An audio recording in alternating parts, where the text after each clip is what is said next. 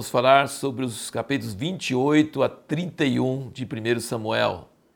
Estamos terminando mais um livro no nosso Caminhando pela Bíblia. E aqui nós vemos que Davi, como ele estava servindo o rei dos filisteus, o rei dos filisteus queria que ele ajudasse ele na guerra. E Davi provavelmente não ia lutar contra o povo dele. Então ele estava enganando o rei e na guerra ele ia virar contra o rei e defender Israel, obviamente. Mesmo que isso estivesse ajudando Saul. Mas Deus é soberano e não deixou. Deus queria que isso fosse o fim de Saul, tinha chegado a hora dele passar. E também Ziklag foi atacado pelos amalequitas e levaram todas as famílias de Davi e dos seus homens embora e queimaram a cidade. E se Davi demorasse, ele ia perder tudo. Então Deus fez os príncipes dos filisteus não aceitar a presença de Davi e ele teve que voltar com seus homens. E quando chegaram lá, a cidade queimada, todos seus filhos e esposas tomados, o povo chorou e ficou desesperado e falaram de matar Davi. É uma revolta, a pessoa fica muito revoltado, muito triste. É nessa hora que o líder tem que saber como agir. Um verdadeiro líder é na hora da crise, não é na hora que está tudo bem, é na hora da crise que se vê uma verdadeira liderança. E tem uma frase aqui tão importante em 1 Samuel 30, versículo 6, fala assim: também Davi se angustiou. Então o líder também se angustia, está na crise também, pois o povo falava em apedrejá-lo, porquanto a alma de todo o povo estava amargurada por causa de seus filhos e de suas filhas. E aqui tem a frase chave que eu queria que você prestasse muita atenção. Tem umas frases na Bíblia que são chaves, são, é a ponta da virada. Mas Davi se fortaleceu no Senhor seu Deus.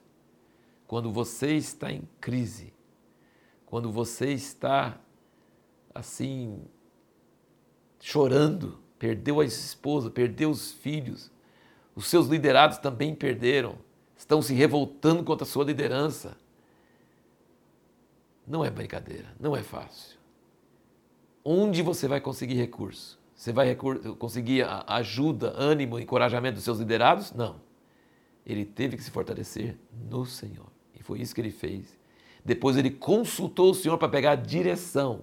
Então, as duas coisas que um líder tem que fazer na crise é ser fortalecido em Deus, é sair da crise pessoal é deixar Deus aliviar sua, sua crise, e isso é os salmos. Você vai ver no salmo, muitos salmos, Davi grita desesperado a Deus e depois ele termina louvando a Deus. Então ele, ele se fortalece em Deus através da oração e dos cânticos e ministrando a Deus. Ele calma seu espírito, ele acalma seu interior e aí ele consegue ficar em paz e ficar forte. E quando ele está forte e em paz interiormente, aí ele busca direção.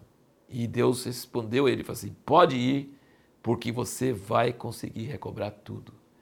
Davi vai atrás, e é tão cansativo que 200 dos 600 homens não aguentam mais, e os 400 cansados chegam de supetão em cima desse pessoal que tinha roubado. Graças a Deus eles não tinham matado nenhuma filho, nem filha, nem mulher, nem nada. E Davi conseguiu recobrar tudo e ficou matando os inimigos por 24 horas. Gente, era muita gente, porque no fim sobrou 400 que fugiram. E Davi só tinha 400 cansados. Eram homens valentes, era um pessoal.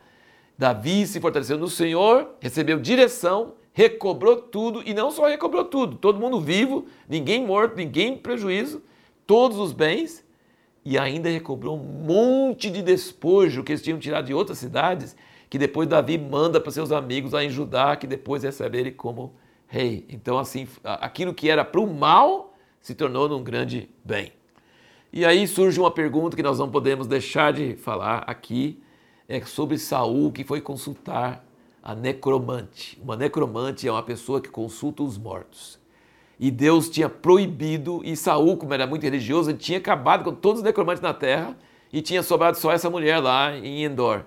Mas quando a pessoa é desobediente a Deus, lembra que eu falei e que Samuel falou que a desobediência leva à feitiçaria? Pois é. Saul começou muito religioso, matando todos os necromantes, todos os feiticeiros, todas as pessoas que faziam as coisas erradas, se achando o máximo, se achando que era de Deus, mas ao mesmo tempo matou os sacerdotes, lembra disso?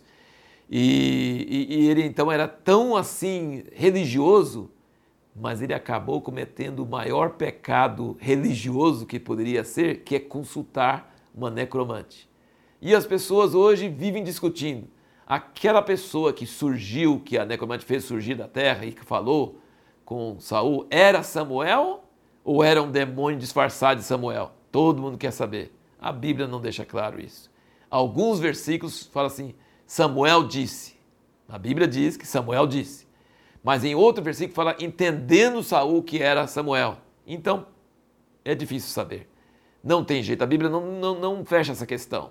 Em nenhum lugar na Bíblia fala que é impossível um morto falar com um vivo, mas também não fala que pode falar. Não tem nenhum lugar que fala que pode falar e nenhum lugar que fala que não pode falar. É importante entender isso. Então é uma coisa em aberto. É, pode ser que era um demônio fazendo de conta, muito bem, um demônio enganador, pode ser muito bem que era um demônio só. Só que as palavras que ele fala são exatamente as palavras que Samuel falaria mesmo.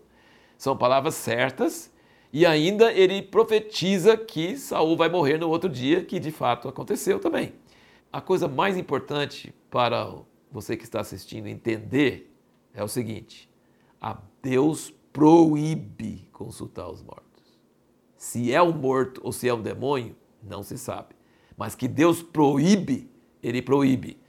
E eu quero que você depois anote esse versículo e leia. 1 Crônicas 10, 13 fala que Deus matou, Deus tirou Saul porque todas as outras coisas que ele desobedeceu, mas porque ele consultou a feiticeira, a necromante.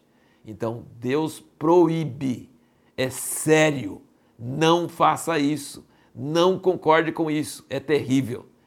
Um outro assunto que é, é, as pessoas discutem, não cristãos, né, mas os espíritas falam que pode ter reencarnação. A Bíblia é muito clara que não pode ter reencarnação. A Bíblia fala: aos homens é ordenado morrerem uma só vez e depois disso o juízo. Então a Bíblia fala claramente que é impossível a pessoa morrer e nascer de novo aqui na terra. Isso não existe. Então a Bíblia é muito clara sobre isso. Se a pessoa depois de morta pode falar ou não falar, isso não interessa, porque Deus proibiu. Ele proibiu por quê? Porque o morto não pode falar e porque é demônio? Talvez. Ou ele proibiu porque é uma coisa errada de qualquer forma? Não sei. Não interessa e não precisa saber. Você só precisa saber. É proibido, não faça, e quem faz isso se dá muito mal. Saul se ter, terminou muito mal. Ele suicidou. Ele se matou.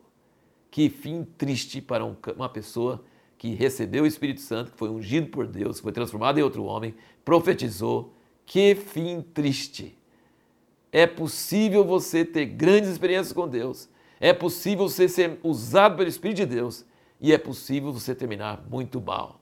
Deus pode fazer tudo a parte dele. Mas se você não corresponder, você ainda vai terminar mal. Isso é a história de Saul.